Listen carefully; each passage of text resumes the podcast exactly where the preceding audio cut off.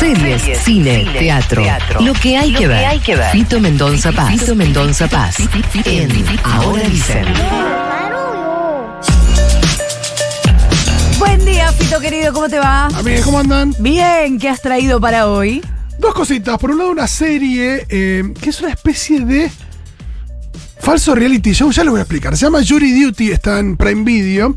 Y básicamente lo que hace a lo largo de ocho capítulos de media hora es mostrarnos el funcionamiento de un juicio por jurados en Estados Unidos. Con dos particularidades. Una, que en este caso los jurados sí opinan a cámara acerca de lo que viene pasando en el juicio. Es algo Tipo que no Gene Halpert en The Office. Exacto, eh, porque eh, se está filmando un documental sobre el funcionamiento del juicio por jurados y ellos entienden que tienen autorización. Y la otra particularidad es que en realidad es todo mentira. Que el juicio es mentira, los involucrados son mentiras, el juez es un actor, Es todo ficción. es todo ficción, salvo ¿Salvo? que uno de los jurados piensa que está siendo jurado en un juicio. No, le hacen un Truman Show, boludo. Le hacen un Truman Show. No, me a hace un tipo mal. que se llama Ronald.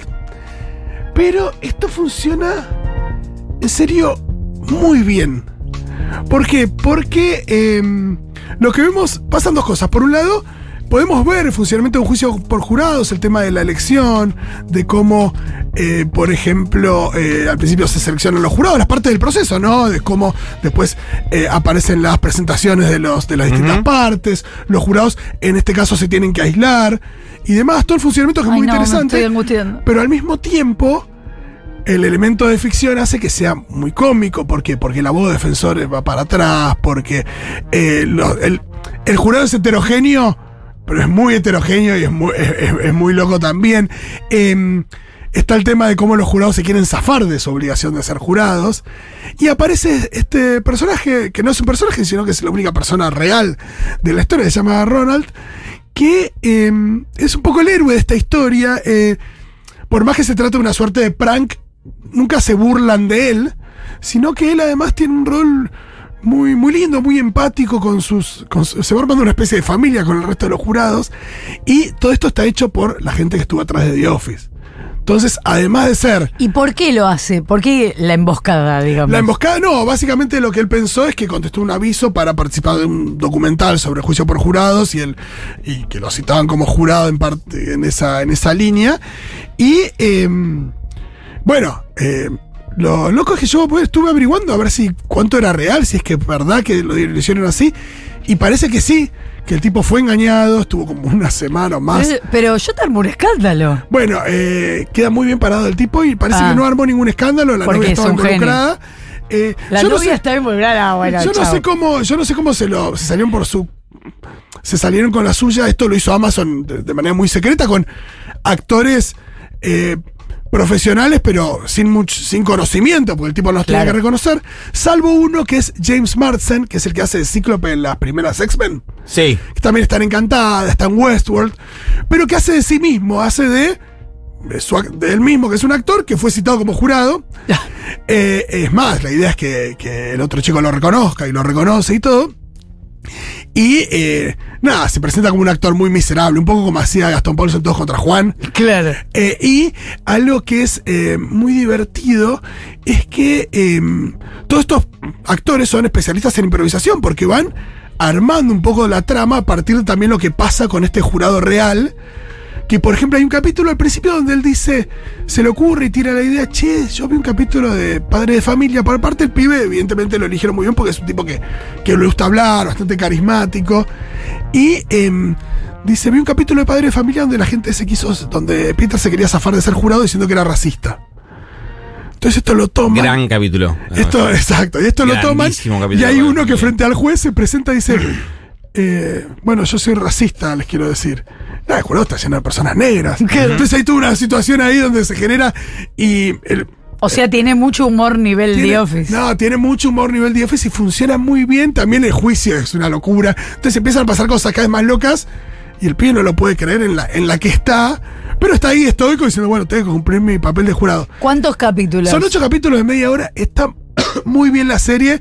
Por supuesto está esta, esta cosa inquietante y por supuesto que también presenta dilemas morales o éticos de, bueno, este tipo lo están engañando, como cualquier eh, broma, pero la verdad es que nunca es el objeto de la broma. Como es que hay una cosa donde el humor va más allá de, de él. Pero no se trata todo el tiempo de él, o sí, o de cómo le arman la escena a él. Y gira alrededor de él, pero en realidad hay historias entre los otros jurados, hay como ficción ahí. Claro. Eh, hay un jurado que No, tiene la novia, me hace la mal. novia que se fue de viaje, él se perdió el viaje por ser jurado. Y entre todos los jurados están discutiendo a ver si la novia le está metiendo los cuernos o no.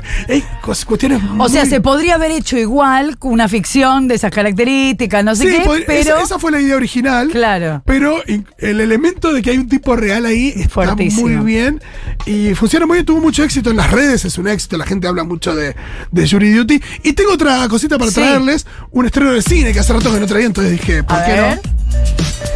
Una película que se llama Temas Propios, que es una produc- coproducción argentina y uruguaya, que cuenta la historia de eh, Manuel, que es eh, un joven que deja la facultad de ingeniería para armar una banda con su hermano menor, que, tiene, que se llama Agustín, que tiene 15 años, y al que, a la que suman como guitarrista su padre, que lo interpreta Diego Cremonesi, bastante inmaduro, irresponsable, pero al mismo tiempo queriéndose conectar con cierta energía juvenil, él Sí. todavía tenía una banda en los noventas. Y eh, todo esto luego de separarse de su esposa, eh, que la interpreta Vale Lois, Oh. y que hace de una madre bastante sobreprotectora, muy laburante, que tiene eh, da clases de inglés en la cocina de su casa. Amamos a Valelois. Eh, todo esto que parecería ser un cliché, eh, por ahí la, la premisa de la película, la verdad que, que el cliché está eludido todo el tiempo en la peli, aparecen muchísimos matices. ¿Por qué? Porque en esta banda que arman padre e hijos, el padre empieza a ocupar cada vez más espacio.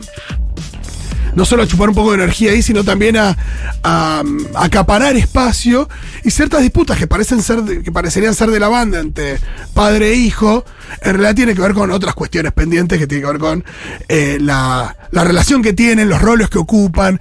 El padre es un poco un eterno adolescente, entonces la madre que al final, al principio parecía, ay, esa madre cliché sobreprotectora y castradora, en realidad, bueno, se mata laburando por los hijos y por el futuro de sus hijos, y el otro está medio que le quiere sacar lugar en la banda. ¿De qué lado estás, amigo? Eh, todo esto abordado con, con mucha calidez, con mucha naturalidad, con mucha química entre los actores. Está re bien la peli. Es, eh, tiene una cosa también, una impronta muy uruguaya respecto de cierto, eh, cierto tono amable y relajado y la cosa fluye muy bien. Eh, tengo un audio de nuestra querida Vale Lois que invita a los oyentes de Ahora Dicen y Seguro, y Segurola también, ¿por qué no? A ver. Y de Futurock a ver la peli.